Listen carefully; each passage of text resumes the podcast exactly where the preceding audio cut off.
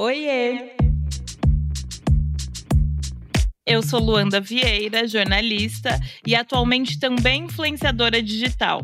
Depois de ser editora de moda e editora de beleza e bem-estar em duas grandes revistas femininas, Diria que no auge da minha carreira no mundo corporativo, eu resolvi mudar o rumo da minha trajetória e seguir sem freio, pelo menos por enquanto, na vida autônoma. E é por isso que eu tô aqui, para falar com você sobre carreira na real, sem romantização, mas com conteúdo que pode tornar esse lado da nossa vida um pouco mais confortável. Hoje eu tô aqui para falar do corre dela, Joyce Fernandes ou Preta Rara, rapper, empresária, historiadora, escritora e produtora de conteúdo.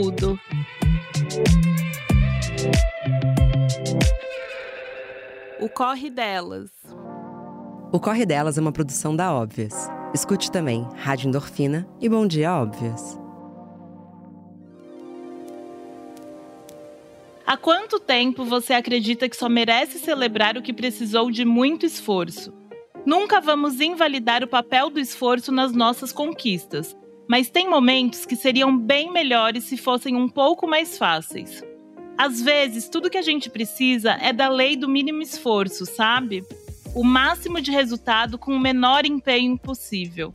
E é por isso que chegou o novo Veja Limpeza Pesada Power Fusion como já traz todos os ingredientes para uma limpeza mais rápida, prática e eficaz, não tem a necessidade de etapas adicionais como fazer várias misturinhas. Bora curtir a casa com quem a gente quiser, agora sem se preocupar com o esforço gigante de limpeza depois. Viva sua casa, veja depois.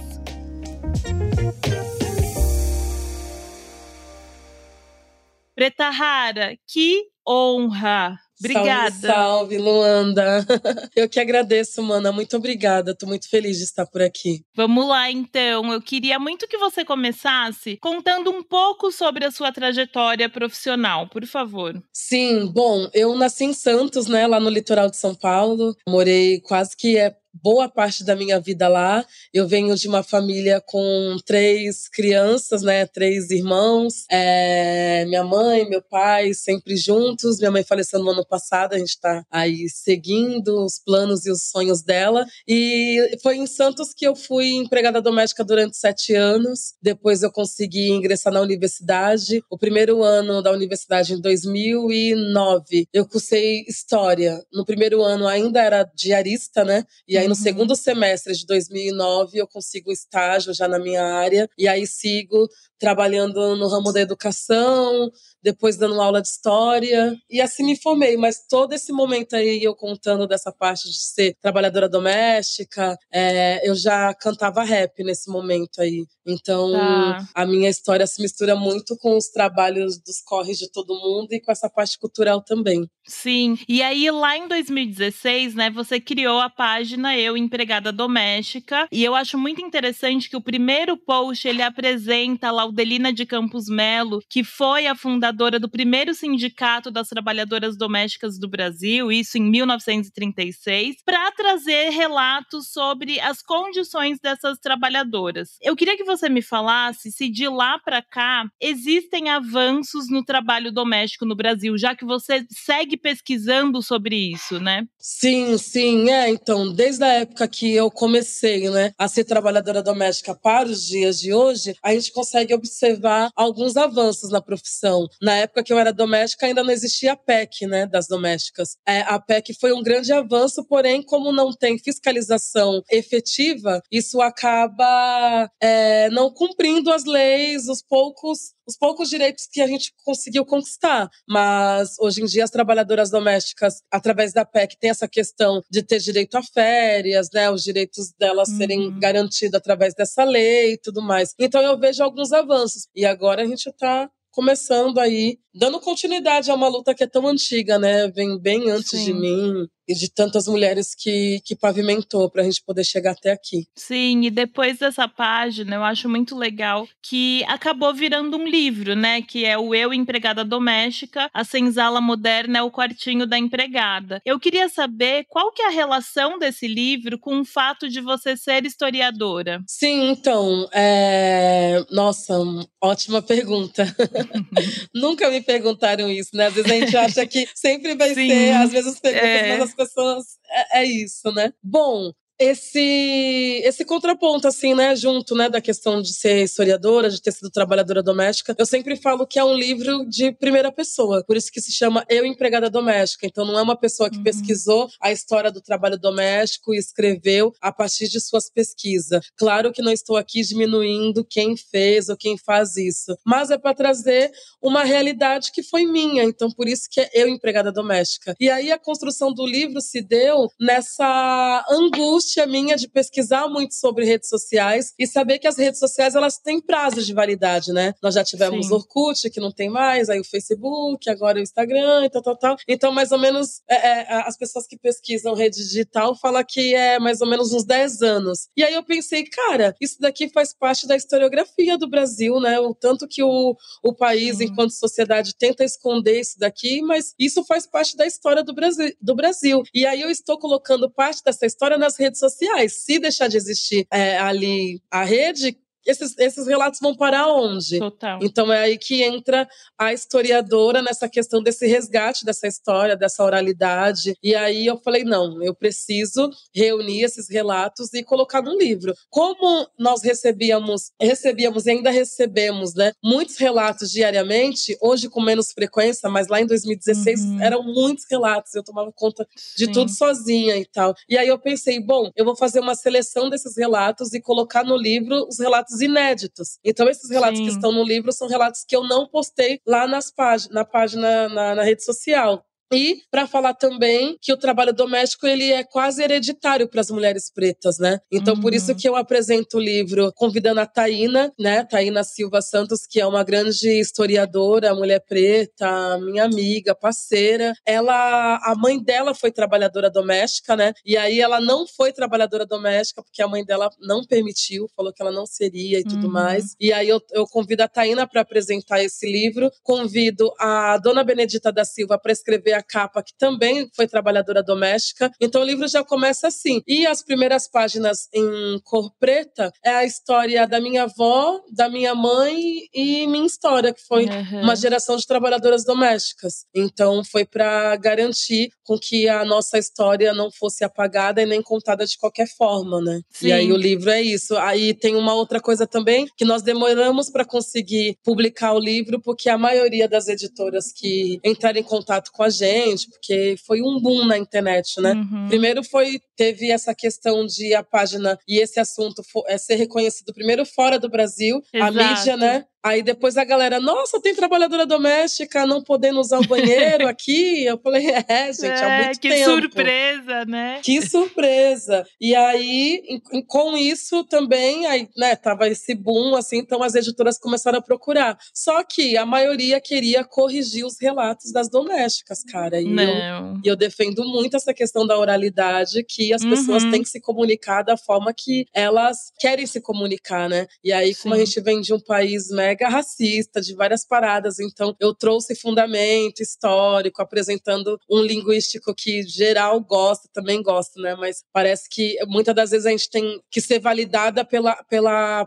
pela palavra de uma pessoa não negra e não indígena, né? E aí, como esse escritor não é negro, não indígena, eu defendi através do que ele, da linha de pesquisa dele, que os relatos não deveriam ser corrigidos. E assim eu consegui a Letramento, que foi a editora que me abraçou para publicar esse livro. E, pô, tô muito feliz, assim. Mas eu acho muito interessante você trazer essa questão é, das editoras quererem corrigir os relatos e como você bateu na tecla de que não seria assim, porque isso diz tanto sobre o Brasil, da nossa diversidade e da diversidade de oratória, de fato, diversidade social, vivências, enfim. Então é muito lindo que você tenha mantido uh, a realidade ao invés de mascarar o que de fato é a realidade do brasileiro, né? Enfim. Sim, sim. E as editoras elas davam devolutiva de que se não corrigissem os relatos, seria difícil conseguir colocar o livro como material pedagógico nas escolas e tal. Eu falei, caraca, às vezes tem um motivo a é, mais. É, Aí até na época eu, cri, eu criei um plano de aula. Ah, o problema é esse, beleza. Vou separar um tempo do, né, um tempo da minha vida corrida, vou criar, criei um plano de aula para dar todo o segmento para o professor poder trabalhar com o livro livro e ter essa, é, essa,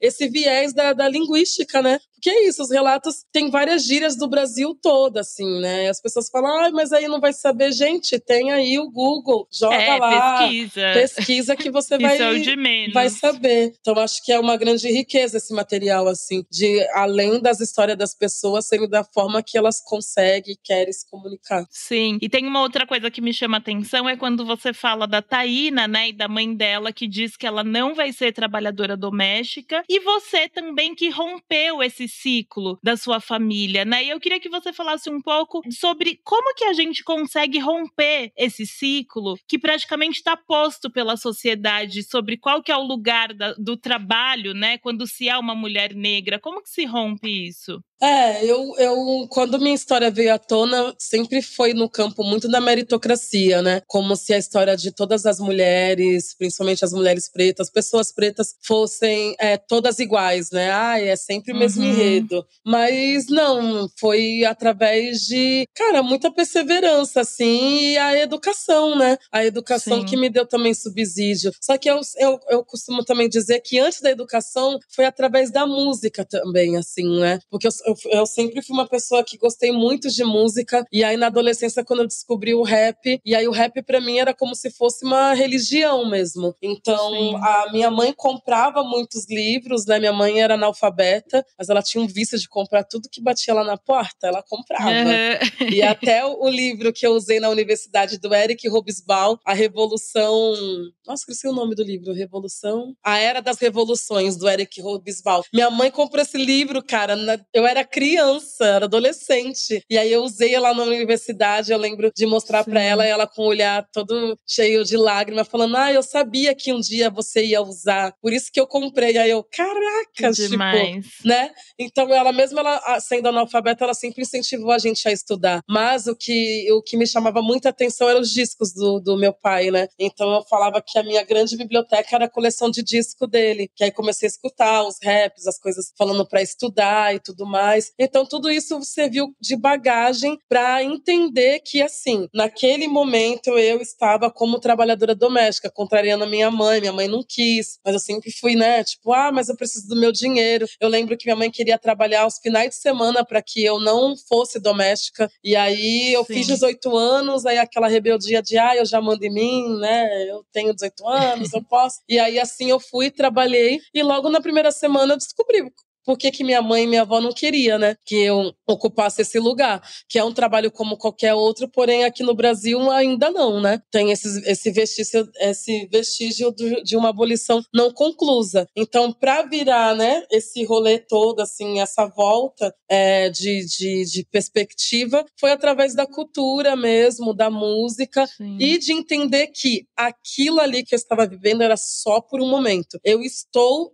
trabalhadora doméstica, mas não, isso não está predestinado para minha vida que tinha patroas que queriam fundamentar através da religião delas que aquilo ali já estava predestinado para mim, tipo, predestinado a servir a família dela. E aí ela falava: ah, sua mãe não era doméstica, ela não é feliz, sua avó também, mas qual o problema de vocês? É um trabalho como qualquer outro. E, tipo, no Sim. Brasil não é. Então não. foi essa perseverança, assim. E tem, ouvindo você falar isso, tem uma frase sua que me marcou muito também, que você diz, né? Abre aspas, não é errado a mulher preta ser empregada doméstica. O problema é que ela não pode, esse não pode ser o único caminho para ela. E eu acho que é sobre isso que você está falando. Sim, exato, porque é uma profissão que criou tanta gente, cria tantas pessoas, né? É uma profissão que cria tantos profissionais de diversas áreas, pô, né? Com, com esse receio, com esse medo que as trabalhadoras domésticas quase que unânime têm de da filha ser, né? Porque como é uma, é uma profissão que praticamente tem gênero, né? São as mulheres que, uhum. em sua grande maioria, 98% são de mulheres, então, e e desses 98, 78% são de mulheres pretas, então já é algo que as mães ficam com esse medo, que não querem, não querem. E aí, cara, elas trabalham, sei lá, mais de 12 horas, assim, né? Se submetem Sim. a várias paradas de aguentar calada. M muitas mulheres nesse momento estão tá sofrendo e os filhos não sabem, porque ela tá uhum. lá, porque ela tem que pagar a faculdade, ela tem que pagar o curso de inglês e tudo mais. Então é uma profissão, é uma profissão importante que sustenta esse país. Só que esse não pode pode ser o único lugar para as mulheres pretas, né? E tem que as relações de trabalho no trabalho doméstico precisam ser humanizadas também, verem essa pessoa como é, uma profissional dentro da sua casa, não como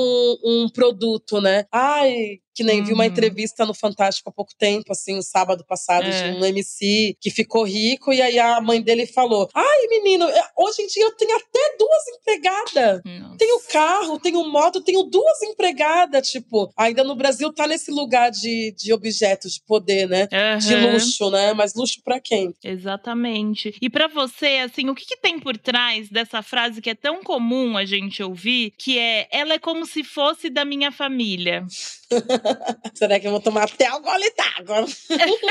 eu vou também. Ai, cara, essa frase aí é horrível. É um mal-estar, é é, discerminar toda uma profissão, assim, sabe? Porque que família é essa, né? Quando a galera fala isso, eu falo, não, beleza, então você, né? Então a, então a trabalhadora doméstica que trabalha na sua casa tá no testamento. Sim. Ela vai herdar algo. Ela pode, ela pode abrir a geladeira para comer o que ela quer. Se ela estiver cansada, ela pode deitar lá no sofá, ela pode utilizar o banheiro. Porque que família é essa que você tem que trazer os talheres? Você não pode utilizar o banheiro. Porra, trabalhei numa casa que a, a patroa não deixava eu utilizar o banheiro da casa. Ela tinha um combinado com um cara da, da padaria que era da frente do prédio dela para eu usar o banheiro da padaria, pô. Gente, Aí eu que tinha loucura. que descer. Eu sempre fui vaidosa, então eu nunca gostei de, de uniforme, tá ligado? E tinha lugares que me obrigavam a usar uniforme. E aí, para mim, uniforme é o quê? Uma demarcação social, para saber que aquela. Pessoa jamais é minha família, é minha amiga, é minha empregada. E aí ela fazia é. questão, tipo, eu não era babá, ela limpava a casa dela. Aí quando ela descia com o cachorro, ela fazia questão de eu descer, sempre inventava alguma coisa que eu tinha que fazer. E aí queria que eu descesse com o uniforme, eu detestava. Então eu ficava o quê? Mais de oito horas sem utilizar o banheiro. Eu só ia usar o banheiro na minha casa. Então que Sim. família é essa? E aí é muito louco que essas nossas experiências do passado, é, é, a galera não tem nem noção do quanto que influencia na nossa vida como um todo, até na nossa, na nossa saúde. Porque hoje em dia, tantos anos que eu saí do trabalho doméstico, que eu consigo, se eu não me policiar, e eu sempre esqueço, eu fico o dia inteiro sem comer, pô.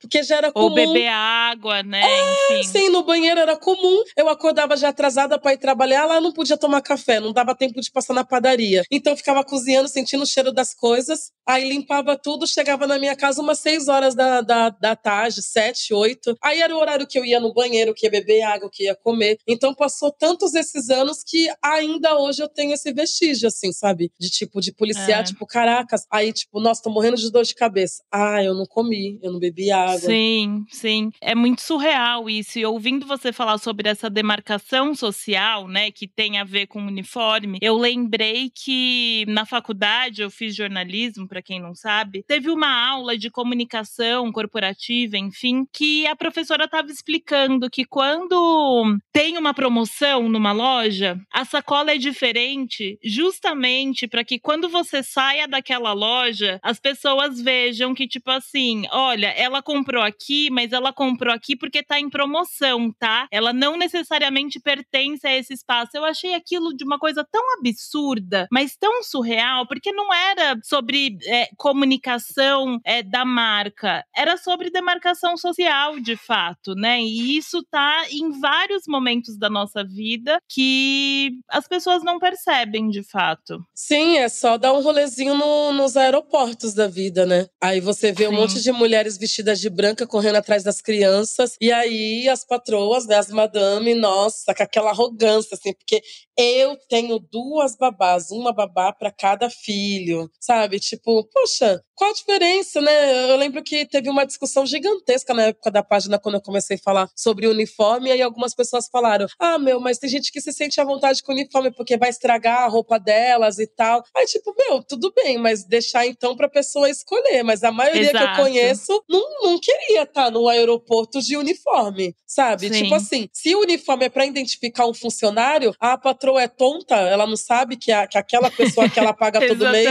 Entendeu? Então não é, é uma demarcação social para mostrar para os outros, porque no Brasil o, a profissão, né? Você ter alguém que limpe a sua casa todos os dias, você ter uma babá, um jardineiro é algo de prestígio. Então as pessoas utilizam isso como algo tipo, ai, as pessoas vão ver que realmente eu tenho dinheiro, que realmente eu tenho condições. E, e aí Sim. você está fazendo isso perante o quê? Um celular do ano, um carro? Não. Sobre está fazendo toda essa questão em cima do trabalho de uma outra pessoa, que não é nem remunerada da forma que deveria ser, muitas das vezes, né? Que a gente Exato. recebeu relatos de pessoas que trabalham mais de oito horas e ganham 400 reais por mês. Gente.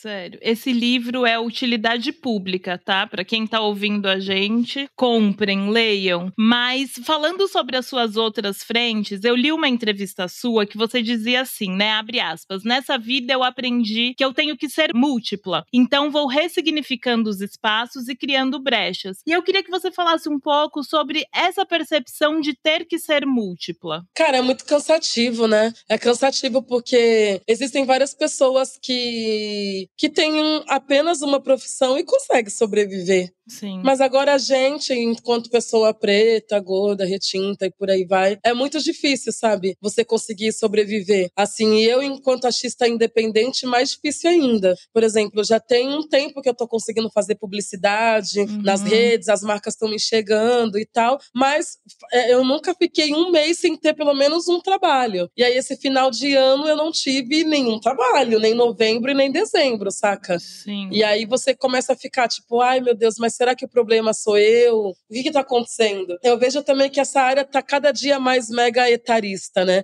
Eu perdi um emprego Total. de publicidade porque a pessoa perguntou quantos anos eu tinha. Gente. E aí a minha gente falou que eu tinha 38 anos. E aí a pessoa, nossa, eu achei que ela tinha 25. Desculpa, a campanha gente. só é para ter 25 anos. Aí eu comecei a ficar assustada. Eu falei, caracas, que, que saco isso, né? Aí, por outro lado, eu vejo algumas influenciadoras, influenciadores, criadores de conteúdo criando uma persona que eu sei que não são eles, porque eu já conheço há tempos, assim, Sim. saca? E uma persona de tipo, ai não, eu tenho que aparentar que eu tenho vinte e poucos anos, porque senão eu vou perder emprego. E aqui eu não tô falando sobre veste, sobre roupas. Eu uso mini uhum. saia, eu uso uhum. shortinho, não tem problema nenhum, cada um é livre. Mas eu falo de criar a persona mesmo, a forma que a pessoa se comunica, o que ela quer criar, o que ela tá fazendo de criação de conteúdo, saca? Sim. E aí eu fico assim, gente, é realmente que, que, que punk isso, né? Por outro lado, a pessoa fica com medo de perder trampo, mas aí ela tá criando essa persona de 20 e poucos anos,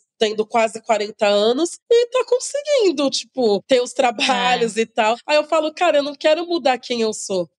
É, é, sei lá, para mim, não quero criar um personagem, porque quem eu sou nas redes sociais é quem eu sou mesmo. Quem me segue sabe se eu tô com cólica, sabe? Se eu tô puta, uhum. se eu tô uhum. chateada. É, as, as redes sociais, para mim, é tipo desabafo mesmo, sabe? Porque eu sei que sempre vai Sim. ter alguém que tá passando pela mesma coisa. E muitas das vezes, mesmo fazendo terapia, o meu desabafar é pra achar alguém que esteja passando pela mesma coisa e Sim. ouvir a opinião de outra pessoa. A gente sempre quer compartilhar, né? Eu acho que no fundo, quando a, gente desabafa ali, pensando em mim também, Sim. é muito num lugar de procurar um colo, né? Fora de quem tá perto da gente. Exato, tipo, de perceber, não, não é possível que só eu que estou passando por isso. Uhum. E aí, por conta disso, de perceber, assim, né? Eu, eu tô bem nessa onda, assim, eu falei, caraca, gente, isso já aconteceu, perdeu o um emprego por causa da idade, como assim, né? E aí isso, isso virou é uma, uma chave, assim, na minha cabeça, que eu comecei a empreender. Abri uma clínica de de bronzeamento lá em Salvador. É, exatamente. Eu quero falar sobre isso, mas antes eu queria falar sobre conquista. Porque, assim, Sim. apesar de exaustivo uhum. é, você ser muitas, você conquistou muita coisa sendo várias, né? E eu nem quero, assim, romantizar isso, mas eu queria saber se você consegue celebrar suas conquistas. Olha, Lu, demorei muito, assim, sabe, pra estar tá nesse lugar de entendimento de que tem que celebrar e tudo mais. Eu acho que da onde eu vim, a gente sempre almeja o melhor, né? e uhum. tal. E aí tinha coisas que eu sabia que eu ia conquistar, como tem coisas que eu ainda não conquistei, que eu sei que eu vou conquistar. E aí é um, é um lance de segurar a ansiedade, tipo, na, tipo calma, Sim. que pra você o tempo é outro, né? Então, assim, desde, desde quando eu saí do ensino médio, me dava uma alegria por ver os meus amigos ingressando na universidade, não era inveja, mas para mim uma angústia muito grande que eu falava, caracas, não vai chegar meu momento. Sim. E aí quando eu eu não consegui trabalhar, comecei a trabalhar como doméstica, isso foi uma tristeza maior, assim, que eu via meu sonho se distanciando cada vez mais. Então assim, eu já entrei na universidade bem tarde, assim, é, perante a idade da galera, né? Mas nunca é tarde uhum. pra galera estudar, galera. Todo mundo Exatamente. tem que, né, quem quiser e tal, é importante. Aí eu demorei um tempo, assim. E aí eu ficava nessa onda, tipo, querendo as coisas, e aí comecei até a falar sobre essa questão, assim, né? Chamava de, de tacocracia, o deus do tempo, né? Tudo, é, tudo é uhum. é muito rápido, a gente quer tudo. E aí eu fui conquistando a, a, as coisas uma atrás da outra, tipo, demorou pra caralho. E aí quando veio, tipo, foi pá, pá, pá, pá, E aí eu nem conseguia desfrutar, assim, das minhas conquistas. Uhum. Porque quando eu acabava de conquistar uma, tipo, não, já quero outra coisa. E aí, tipo, calma, Sim. né? Então eu tô nesse momento, assim, de tentar vivenciar o hoje. A minha mente é muito no futuro. Aí até uma amiga perguntou, tá, mas no futuro quanto? Eu falei, cara, no futuro 5, 10 anos, minha mente é muito longe. Sim. Tipo, eu já tô organizando minha velhice, assim, sabe? a galera fica, Sim. meu, calma. Eu falei, calma nada, cara, eu sou artista independente, Exato. sabe? Então, tipo, eu tô morando num apartamento lá em Salvador que eu não posso envelhecer nesse apartamento porque é um duplex, tem escada. Aí a galera, uhum. meu, você fica uhum. pensando. Eu falei, é, eu não sei se eu vou ter filho. Também, se eu tiver filho, não é garantia de, de que vai cuidar de mim. Exato. Então, eu sou uma mulher solteira, né? Então, eu fico assim, aí, fazendo terapia, tô puxando meu balão também para vivenciar o hoje. Então, assim, aqui, né, onde eu tô gravando é o Haraloft, que é a minha primeira maior conquista, assim, quer dizer, a minha primeira conquista foi ter conseguido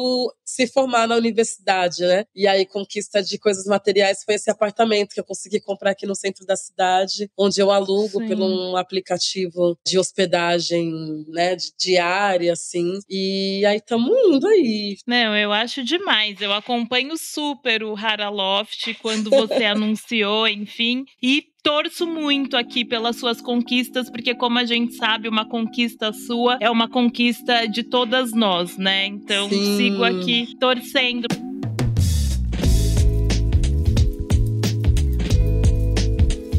Falando sobre conquistas, eu tenho uma relação muito complicada, assim, com aquelas conquistas que a gente chama de mais fáceis. E aí eu vou explicar, né? Porque, ah. assim, sei lá, depois de tantos anos trabalhando como jornalista, eu ainda tenho dificuldade de aceitar que, por exemplo, eu consigo sentar e resolver um texto em uma hora, sem que eu tenha que passar o dia inteiro, como eu passava no começo da minha profissão, fazendo, e esse texto vai ficar muito bom, independente de eu ter passado um dia inteiro ou não, sabe? Mas isso é muito de um lugar que a sociedade colocou na minha cabeça que tudo para mim ia ter que ser mais difícil tudo ah. eu ia ah. ter que me esforçar muito para conquistar e tal. Então eu fico muito nesse lugar dessas coisas que já são fáceis para eu fazer no meu trabalho de fato e eu não consigo celebrar elas, porque eu falo, não é possível. Isso daqui não tem valor. Você passa por essa Nossa. sensação, com essas pequenas vitórias que no fundo são gigantes? Sim, sim, é. Você já abriu um campo aqui com essa pergunta. Primeiro com a sua colocação e depois com essa pergunta eu não tinha parado ainda para analisar isso. Mas não, total, isso acontece muito comigo, assim. Uma outra coisa também que eu não sei se acontece com você, mas provavelmente, assim, é se sentir culpada por ter algum tempo de descanso, assim, saca? Total. Por não ter, por não ter uma vida. A nossa vida é corrida, mas tem algum, algum momento da semana que a gente consegue ter um espaço, assim, maior. Então, assim que eu saí da escola, né, dei aula até 2016, então eu fui CLT até 2016. Foi muito difícil se adaptar, porque eu me sentia culpada de tipo, sei lá, acordei 10 horas da manhã, ficava assim, meu, a galera já tá, já tá pensando no almoço. Eu ainda tô Sim. pensando no que eu vou fazer no café da manhã. Só que assim, um dia anterior eu tinha feito um show saca? Exato. Eu tinha trabalhado, tinha chegado de madrugada, por isso que eu acordei às 10. Então eu me sentia muito culpada. Hoje em dia me sinto menos, mas ainda tem alguma coisa assim. E aí muitas das vezes também, sei lá, você faz um trampo e você é bem remunerada também. Uhum. Aí a culpa bate, assim, aí eu, caraca, velho, tipo, meu, se eu fosse, se eu fosse professora doméstica, sei lá, quantos anos ia ter que trabalhar para ganhar esse valor. Sim. E aí às vezes bate essa essa culpa assim. E a gente que é que vem vem de onde nós viemos, fica com essa sensação também de que, tipo, tem que sanar todo o problema de uma sociedade, né? Exatamente. Sendo que a gente não é o Estado brasileiro, né? Então eu já caí até em alguns golpes afetivos de achar que eu tinha que ajudar a pessoa, porque a pessoa Sim. veio do mesmo lugar que eu vim, é igual a é. mim. Isso é muito complicado, né? Porque eu recebo também muitas mensagens de ajuda, eu avalio todas elas, né, para entender, mas eu acho tão injusto também as pessoas colocarem a gente nesse lugar de, ai, ah, agora que você pode, você tem é. que me ajudar, sabe? Porque a realidade às vezes nem é exatamente o que a gente tá mostrando ali. Eu tô conquistando, mas pô, eu tô batalhando para outras outras coisas também, como você falou, você tá programando sua velhice, sabe? Então. É, ninguém tá rico ainda, é, né? É, sabe? A gente tá construindo, porque a gente vem de uma geração que não é herdeira, né? Assim, Sim. pessoas negras no Brasil estão construindo é, uma outra narrativa agora. Então, é Sim. é muito complicada toda essa situação de culpa, uhum. de ajuda, enfim. Não, até pelo fato que o dinheiro também que a gente conquista não é só nosso nosso, né? A gente tem Exatamente. que sanar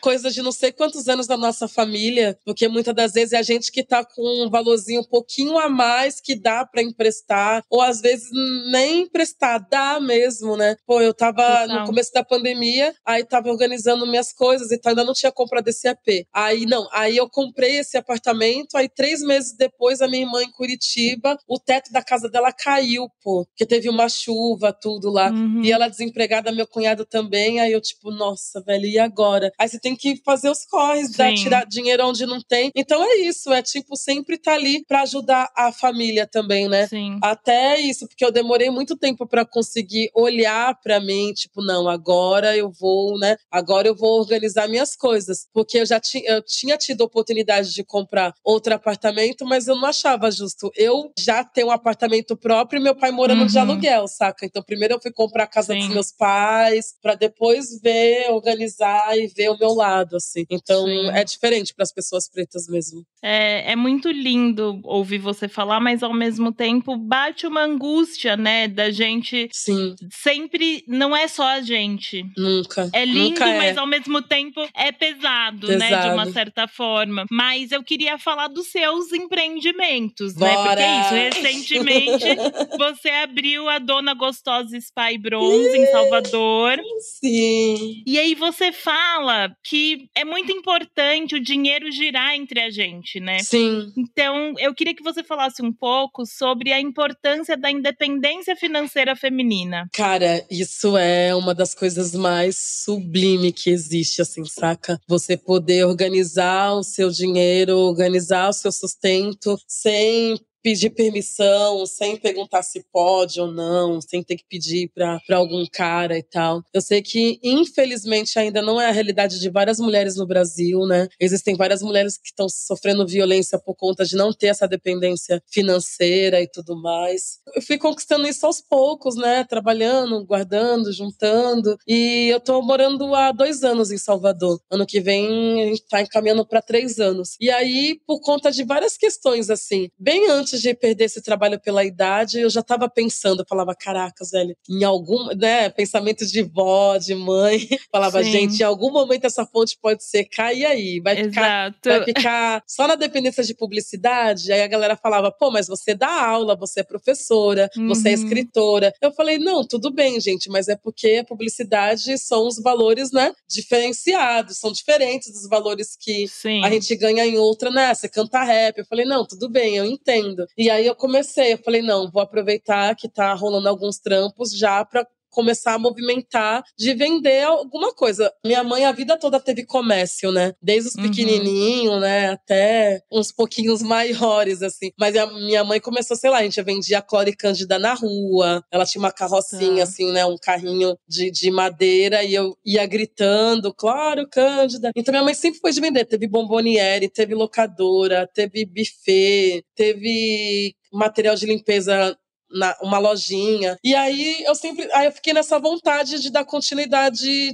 nisso, mas em num outro lugar. Uhum. E aí, conversando com, uma, com a Manuele, que é uma outra mulher preta, é, empreendedora lá de Salvador, ela já tem três comércios, o bronze é o quarto. A gente tava pesquisando o que, que a gente ia trabalhar. E aí tá. a gente tinha pensado de abrir um bar. Aí eu falei, poxa, bar é da hora, mas vai prender muita gente. Porque é, é isso, né? A é. gente é dona de um comércio, mas a gente quer estar tá lá, né, para ver como funciona e tudo mais. Aí tivemos essa ideia, tivemos não, a Manuele veio com essa ideia de abrir uma clínica de estética, uma clínica de bronzeamento. Ela já fazia esses bronze, eu nem conhecia esse, esse tipo de serviço, clareamento das áreas, axila, uhum. banho de lua. Aí fui, paguei lá para fazer o curso, aí aprendi a fazer o curso.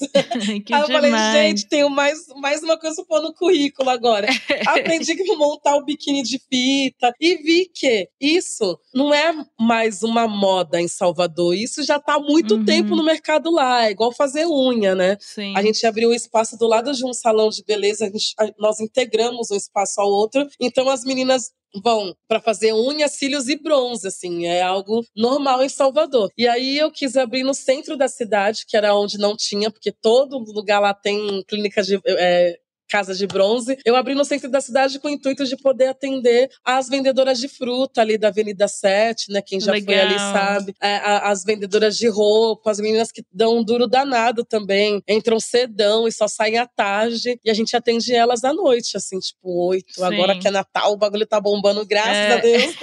Axé, é. Axé. E aí, em janeiro, eu lanço minha marca também, de roupa fitness, que é a Pesadona Moda Fit. Pesadona Moda Fit. Antes de falar falar dela, eu queria. Me chama muita atenção você dizer que você foi fazer o curso, porque eu acho muito interessante é, o empreendedor que não simplesmente vai lá e investe, se virem aí. Você sabe exatamente qual é o trabalho que precisa ser feito na sua empresa, né? Isso eu acho demais quando a pessoa se interessa em, tá, vou abrir esse negócio, vou investir, mas deixa eu entender como quais são os processos, né? Eu acho que isso faz toda a diferença. Você sente? É essencial para você ter ideia do trabalho? Não, com certeza, porque se é algo que você vai vender para a pessoa, né? Você vai, eh, no caso lá do bronze, a gente está vendendo serviço, não é produto. Nós estamos uhum. vendendo serviço serviço. Então tem a parte de convencer o cliente que aquilo ali não faz é, mal para a pele, que os nossos produtos são aprovados pela Anvisa. E aí eu tenho que saber a fórmula de cada produto que eu estou usando, até pelo Sim. fato da, da responsabilidade que eu tenho, né? O corpo da outra pessoa é a pele da outra pessoa. E eu acho que em qualquer área é importante você saber como que funciona tudo na sua empresa. Então, por exemplo, é, nós contratamos uma personal bronze, né? Ela que monta os biquínis, que está trabalhando lá. Mas se o dia ela faltar, eu consigo montar. Não vai uhum. demorar, porque eu não tenho a prática. a Total. prática que ela tem, mas é importante saber. É igual agora, tô abrindo uma loja online de roupa, de uhum. moda fitness. E aí tô fazendo os cursos, né? Tem os cursos gratuitos no Sebrae e tantas outras organizações também. Tô fazendo os cursos para para entender de fato como que é empreender, como que funciona trabalhar com e-commerce. Então Sim. acho que é importante. Porque eu vejo também muita gente colocando só o dinheiro, assim, né? Tem gente que coloca o dinheiro Exato. lá e aí deixa alguém gerenciando, mas, pô, sei lá, o negócio é seu. Eu só não tô lá porque eu tô em, Salva... eu tô em São Paulo a trabalho, mas a minha sócia tá indo lá, a gente fica 24 horas pelo WhatsApp, conversando, trocando ideia, quero saber o resultado, resultado de todas as clientes, elas me mandam uhum. foto para eu ver, olha, aqui pode melhorar, aqui não ficou legal, para dar esse legal. feedback também. E aí, assim, tem o Spa, tem o Haraloft e tem a Pesadona Moda Fit que você vai abrir em breve. Estou Sim. doida por esse momento, Sim. porque o meu show Ansiedade ali, quero ir bonita, sabe? Yes. Quero ir bonita. então, Pesadona Moda Fit surgiu nessa questão de que eu sempre gostei de academia, né? É, uhum. se, sempre gostei de puxar os pesos e tal. Eu era atleta também, jogava handebol na adolescência. E aí, pô, e eu sempre, eu sempre gostei de me montar também. Eu gosto desse negócio de se arrumar, de escolher look. E aí toda vez era essa dificuldade. Tipo, eu andava bonita em todos os lugares, mas quando chegava pra academia, tipo, ai que saco, velho. Não achava as roupas que eu via as meninas magras usando, né? Uhum. Uns macacãozinhos, uns top, leg. Eu falava, caramba, queria tanto. E aí surgiu nessa vontade. Aí comecei a fazer umas pesquisas, achei de algumas marcas, assim, outras lá. Mas, tipo, tudo muito caro, né? Uhum. É, é, não, não, não é acessível, né? Que nem conseguir ter alguns looks lá na coleção da Beyoncé lá, tal. É Sim, caríssimo, não é, é acessível. Dá até pena de ir com o look pra academia. Total. Suar aquilo. Nossa, né? Aí eu pensei, eu falei, não, velho, um dia que eu tiver, né, vou me organizar e vou fazer as roupas da forma que eu sempre quis. Então, assim, a gente vai começar, a gente, eu vou lançar a lojinha online em janeiro, a marca, mas vai ser um, tá. um degrau de cada vez, assim, porque é isso, né? Da minha família eu herdei beleza, sagacidade, conhecimento, dinheiro, não. Então, eu vou crescendo aos poucos, ainda não tenho a grana para chegar da forma que eu gostaria de chegar, mas eu, eu parei, assim, porque eu fiquei muito tempo relutando para lançar essa marca, que eu queria uhum. já chegar grandona. Não, eu quero. Sim. gente, eu sonhava até em outdoor, assim, não tem que ter umas coisas assim. Aí depois eu falei, cara, se eu não começar, vai demorar. Não sei quando que eu vou ter essa grana toda, então vou começar aos poucos. E eu sou mega sincera com o meu público, então eu falo nas redes: ó, oh, gente, vou começar assim, porque eu não tenho grana, muita grana para investir. Uhum. Começar do zero é difícil, mas eu tenho fé que, que vai dar certo. A galera já tá ansiosa. As meninas Sim. magras falaram: meu, você já tem que fazer slim, já tem que fazer mid-size, né? Tamanho Demais. PM. Eu falei: ah, é, bora lá. Se vocês então. querem, se vai ter essa demanda, então partiu, né? é isso. E eu, Preta, tem um projeto seu que eu acho assim extremamente necessário que nasceu esse ano, que é o Rara Educa né? Que com ele você pagou 23 inscrições para o Enem e a ideia é continuar no ano que vem. Então eu queria que você contasse um pouco sobre ele, de onde surgiu essa ideia. Sim, na realidade a gente pagou 32, porque aí depois 32. Eu, é, não, é porque tá. aí depois no, na, de finaleira assim começou a aparecer um monte de gente, aí eu peguei Boa. uma grana minha mesmo e falei: "Ah, dane-se, o importante é a galera tá estudando". Cara, assim, ó, eu. Todos os meus projetos nunca foi pensado, assim. Porque tem uma galera, né, que, ah, não, eu estudei, laborei. Não, foi tudo do nada. Uhum. O Educa foi realmente do nada. Eu tava assistindo televisão e aí tinha uma menina dando entrevista falando que quase não fez porque não tinha grana. Aí é isso, com a correria do nosso dia a dia, às vezes a gente não consegue é, perceber o outro também, né? Ou Total. percebe de alguma forma, mas perceber o outro completo não dava. E aí ali aquilo me chocou. Eu, gente, meu Deus, o Enem, caramba, deve ter uma galera que não tem dinheiro para pagar. Aí eu fiz um story, falei, olha galera, eu consigo pagar cinco inscrições. Então quem uhum. mandar aqui eu vou pagar, vou contar com a veracidade de vocês, vou contar que vocês Sim. frequente mesmo, né? Porque aí eu ia enviar o dinheiro, aí depois até comentei com meu pai. Meu pai, não, aí o povo vai pegar o dinheiro, né? Não dá pra você confiar em todo mundo. É. Falei, então vocês me enviem o boleto, eu vou pagar, mandar o comprovante, eu consigo pagar cinco. Caso alguém queira entrar nessa para me ajudar, e confiar, eu vou mostrar uhum. aqui nas redes, porque eu também não tinha muito tempo de fazer uma coisa, né, organizadinha. Sim. Falei, velho, é cada um. Quem quiser, eu pago, mando comprovante e mostro que paguei. E assim foi rolando. Aí eu fiquei mega feliz que alguns, vários seguidores ajudaram, mandaram pix pra pagar. Aí ano que vem eu quero organizar melhor, assim, né? Sim. E aí uma galera depois deu a devolutiva, mandou mensagem que diz que foram bem na prova, que já vão se inscrever, ingressar na universidade, tá nesse é. momento, assim. Aí eu, poxa, é isso, né? Às vezes a, as pessoas têm tanto sonho, tanta vontade e é muito foda isso, porque eu já perdi várias paradas por não ter grana, né? Uhum. E às vezes é um valor tão pequeno, assim, saca? Tipo, conta de 50 reais, 70 reais, aí você não consegue fazer Sim. um concurso público, você não consegue fazer alguma coisa porque não tem grana. E aí foi surgiu Sim. dessa forma, assim. Total. Ano que vem, alô marcas, né? Rara Educa tá aí. Bora, bora. Vou me estruturar, né? Organizar direitinho. Sim, sim. E aí, falando do seu lado artístico, né? Queria trazer um pouco do rap que você citou ali no começo. Como que tá o rap na sua vida hoje? Você tem espaço para fazer shows, para criar suas letras? Como é que tá isso? Sim, eu fiz um show recente na Unicamp, né? Que foi os 50 anos do hip hop. Foi bem legal, assim, através da Jaque que, que me convidou, né, uma pesquisadora, mulher preta, pesquisa durante muitos anos a história do movimento hip hop e tal, aqui nos Estados Unidos também. E aí foi bem legal. Eu faz tempo que eu não gravo nada novo e não escrevo nada novo. Eu tô numa crise, assim, com relação à música, sabe? Porque quando eu comecei era tudo diferente, né? Eu comecei uhum. a cantar em 2006. E aí o meu disco, meu primeiro disco é de 2015. Então uhum. muitas coisas mudaram, assim. Aí eu tô tentando me encaixar encaixar, mas ao mesmo tempo não querendo encaixar no que está proposto, né? Entendi. Eu estou trabalhando e organizando esse outro lado, né, de ter os comércios, de ter uma outra fonte de renda para que eu possa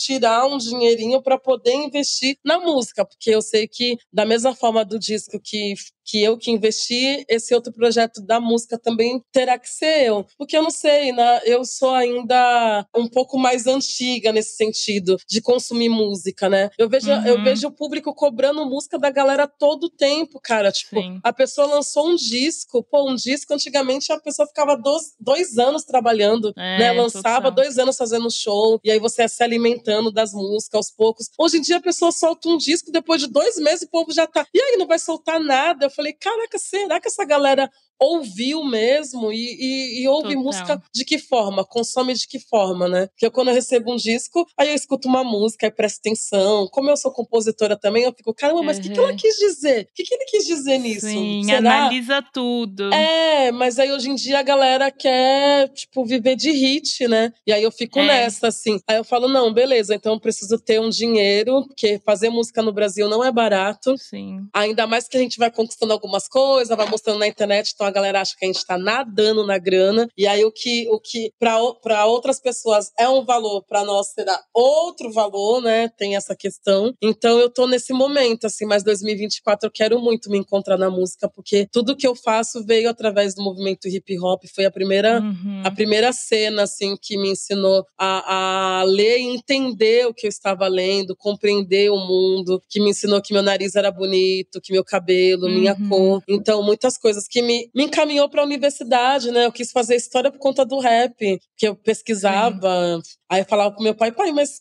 quem pesquisa isso é o quê? Aí ele é historiador, professor de história. Você pode dar aula de história. Eu falei, então é isso que eu quero fazer. Então é foi sempre o rap que me levou para esses lugares. Então eu Demais. tô meio que perdida, mas querendo me encontrar. Eu acho que eu já me encontrei, mas aí tem essa sensação, essa insegurança, assim, de tipo, ah, será que a galera vai abraçar, vai gostar ou não? Então tô nesse momento. É, assim. ouvindo você falar, eu relembro aqui do episódio que a Larissa Luz veio no Corre Delas e ela fala que estava vivendo naquela época, assim, a mesma coisa que você está vivendo agora, justamente por conta dos hits. Esse imediatismo das redes sociais, essa questão da música para viralizar numa rede social. E não é o que ela acredita, né? Ela não quer fazer esse trabalho, ela quer continuar tendo esse processo que você falou, de pensar ali na letra, de entender o que ela quer falar de verdade, não o que quer que queiram que ela fala, né? Ela quer ser sincera com a arte dela. Então, acho legal quem tá ouvindo a gente, se puder ouvir esse episódio que traz muito sobre isso também. E esses Sim, dias, Larissa, maravilhosa. É, né, eu, eu, sou muito fã, assim, admiro muito tudo que ela faz, fala, Sim. enfim, acompanho. E esses dias eu vi que você estava terminando de gravar um filme. E aí, a minha pergunta é: como que você concilia o lado artístico com o lado empresarial? Ai, também queria saber. É. Quando você souber, me avisa aí. É, a gente tô... vai indo, né? Né, é, a gente vai indo, vai tendo as, as possibilidades, a oportunidade, vai se organizando. Mas no ano que vem eu preciso mesmo de uma organização maior, assim, porque esse ano eu fiquei o tempo, eu fiquei muito tempo, assim. Eu ainda nem parei para ir lá na parte do celular que dá para ver quantas horas, assim, por dia, porque eu fiquei Sim. muito tempo mesmo resolvendo as coisas, assim, tanto do bronze quanto das publicidades, dos trabalhos, muito tempo nas redes. E aí, ano que vem, eu quero ficar menos, assim, porque é, eu até eu comecei a puxar esse assunto nas redes sociais, mas eu não dei continuidade. Agora que eu lembrei que eu darei continuidade, mas eu vou falar aqui que é tipo, a gente vive nessa correria, assim, muito tempo nas telas e, meu, eu, esse ano, eu não consegui ler um livro. É. Eu não terminei um livro, eu comecei um livro no começo do ano. Eu sou uma pessoa que sempre gostei muito de ler, tem vários. Uhum. Eu fiz um trabalho recentemente para uma marca que eu tive que fazer uma seleção de livros, e aí depois eles me deram todos os livros que eu selecionei. Então eu tô com os livros lá, tipo, dos sonhos que eu sempre quis ler. Sim. E aí eu não consegui terminar nenhum livro, porque fica lá. Aí, tipo, sai, o marcador sai de uma página para outra. Aí depois, sei lá quanto uhum. tempo passa. Ou tá muito tempo na tela, assim. Então é algo que eu quero corrigir e organizar, né? Porque senão fica muito cansativo, fica muito puxado.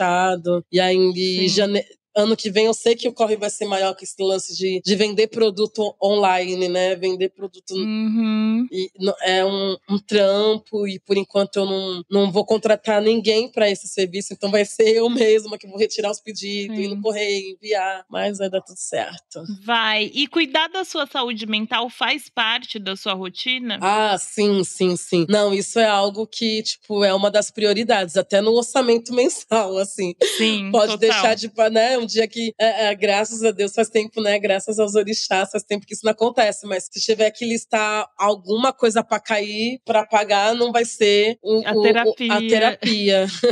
a terapia que me ajudou muito, assim, me ajudou a sair de relacionamentos abusivos, me ajudou hum. a me uhum. entender enquanto pessoa, né? Que eu, que eu sou sim boa nas coisas que eu faço. Eu sim. me diminuía muito. Eu, diminu, eu, eu, além de me diminuir, eu sempre colocava as minhas criações no coletivo, que eu acho que é muito do que ah. várias pessoas pretas fazem, sabe? A gente é. vê aí as pessoas que não são pretas, não são indígenas, elas falando: não, fui eu que criei, fui eu que fiz. E tá tudo bem. Sim. Só que agora, quando uma mulher, um homem preto, né, uma pessoa preta fala que não, fui eu que criei, fui eu que fiz, ai, que arrogância, Total. né? Então, tipo, tem várias coisas que eu falava no coletivo, pô. E aí eu falava, gente, por quê, né? Tipo, eu, empregada doméstica, é uma criação minha, fui, fui eu que, que, que uhum. resolvi escrever e, e deu no, as coisas que deram, né? Hip Hop Resiste, que é um projeto que eu tenho nas, nas escolas, né? Pra, utilizando o hip hop como ferramenta pedagógica para os uhum. professores e como um, uma perspectiva de mundo novo, assim, para os alunos. Fui eu que criei, mas assim falava, não, porque nós criamos, aí eu parei. Aí minha, minha, minha terapeuta que falou: quem é nós? Me fale aí, quem é nós? Porque eu não, não, ainda não fui apresentada. Quem são essas outras pessoas? Aí me deu um susto, assim, eu, tipo, caracas, não tem. É. Então a, a, terapia foi essencial. Infelizmente no Brasil, terapia ainda é algo mega elitizado, né? Porque assim, é elitizado, mas também nessa questão de não é acessível, né? Tipo, a todas as uhum. pessoas. A saúde pública ainda não encara isso como algo de prioridade. A gente percebe Sim. que depois da pandemia ninguém realmente foi o mesmo, né? Eu ainda tô vivendo ainda resquícios dessa pandemia, assim, tipo, mesmo Sim. gostando de viajar pra caramba, tipo, quando tem trabalho fora de Salvador, eu falo, ai meu Deus, vou ter que pegar Sim. avião, tipo, se, se, acostumei com esse negócio de gravar em casa, se maqueia, acabou, Exato. você já tá, em, já tá em casa. Taurina, né? Então imagina, Taurina gosta de uma terra, de uma coisa. É, um conforto. É. né? Então, Mas você sabe que essa coisa da, da pandemia, ela me pega também, assim, porque eu pedi demissão no meio da pandemia para virar autônoma, enfim. E aí, quando as coisas voltaram, né? Quando minha mulher, por exemplo, voltou pro escritório, que a gente trabalhava no mesmo lugar, eu falei para ela, eu falei, nossa, Stephanie, eu acho que eu não conseguiria mais ir pro escritório todos os dias, ou duas vezes que seja, porque. Nossa, Deus defenda. Desacostumei completamente, sabe? É muito surreal, assim, e é preocupante preocupante, porque eu até participei no começo do ano de uma mesa, né, que é um método para você solucionar problemas de empresas. E aí você passa uma semana inteira ali trabalhando como se fosse um escritório mesmo, de fato, mas você resolve esse problema com várias outras pessoas em uma semana. Eu fui tendo quase que crise de pânico, Sim. com medo de entender se eu ia conseguir passar uma semana presa num escritório, sabe? É muito surreal isso que aconteceu Sim. com a nossa nossa cabeça, assim. Então, por aqui também, saúde mental tá sempre em primeiro lugar ali na linha, porque não dá para viver sem cuidar. É, eu, fico, eu fico até me policiando agora, né? Porque lá com, com a clínica de bronze, eu tenho. Se eu tô em Salvador, eu sempre vou, né? Aí, tipo, ai meu Deus, amanhã tem que ir lá. Só esse negócio, tipo, e é tão tranquilo. Eu pego um, um carro por aplicativo e chego. Ou se eu tô com o carro alugado, eu dirijo lá e chego. Mas aí é todo, para mim, é todo um, uma coisa, assim, sair de casa. Mas estamos aí. E no trabalho, você permite ser vulnerável? Caracas. Nossa senhora.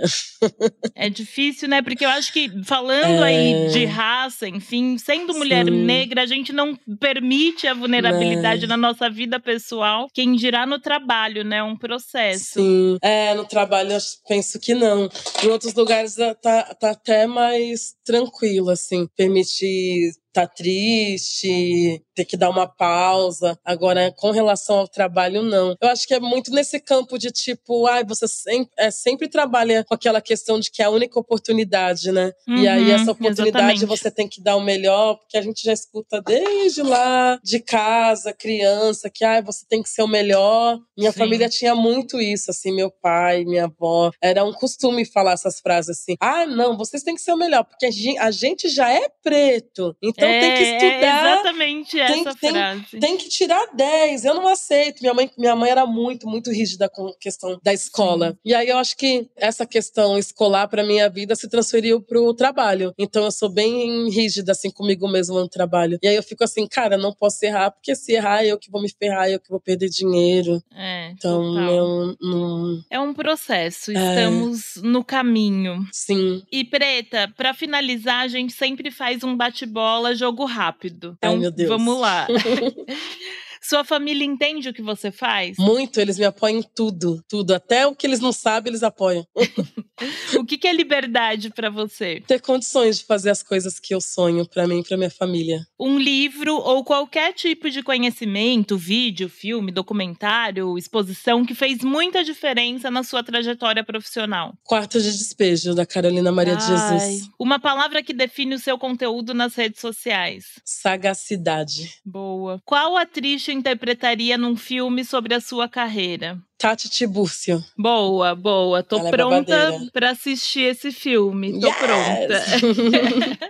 Preta, muito obrigada. Foi um prazer conversar com você, te ouvir, é, entender muito mais das entrelinhas, né, das profissões. Enfim, muito obrigada. Ah, mana, poxa, eu que agradeço muito assim pelo convite. Fiquei feliz. Eu já tinha escutado outros e tal e achei massa assim chegar a minha vez. Sim, sim, sim. E teremos muitas outras, com certeza. Que massa. E parabéns pelo seu trabalho, isso é incrível. É isso, Obrigada. né? Quando a pessoa pesquisa, a nossa vida fica tão mais leve, não fica tão. É... Como vou dizer? Não fica tão previsível, né? Porque você fez várias sim. perguntas aqui, é, me tirou da minha zona de conforto, porque às vezes a gente tá no automático, porque já Exato. prevê o que as pessoas vão, vão responder. E você fez um excelente trabalho de pesquisa, de tão Obrigada. fantástica jornalista que você é, né? bebê? É obrigada, é obrigada. Vou aceitar sim esse elogio, porque isso, é isso. Eu é pesquisei é mesmo. Uhum. obrigada. Maravilhoso. E para quem tá ouvindo a gente, obrigada. Continuem compartilhando e até o próximo.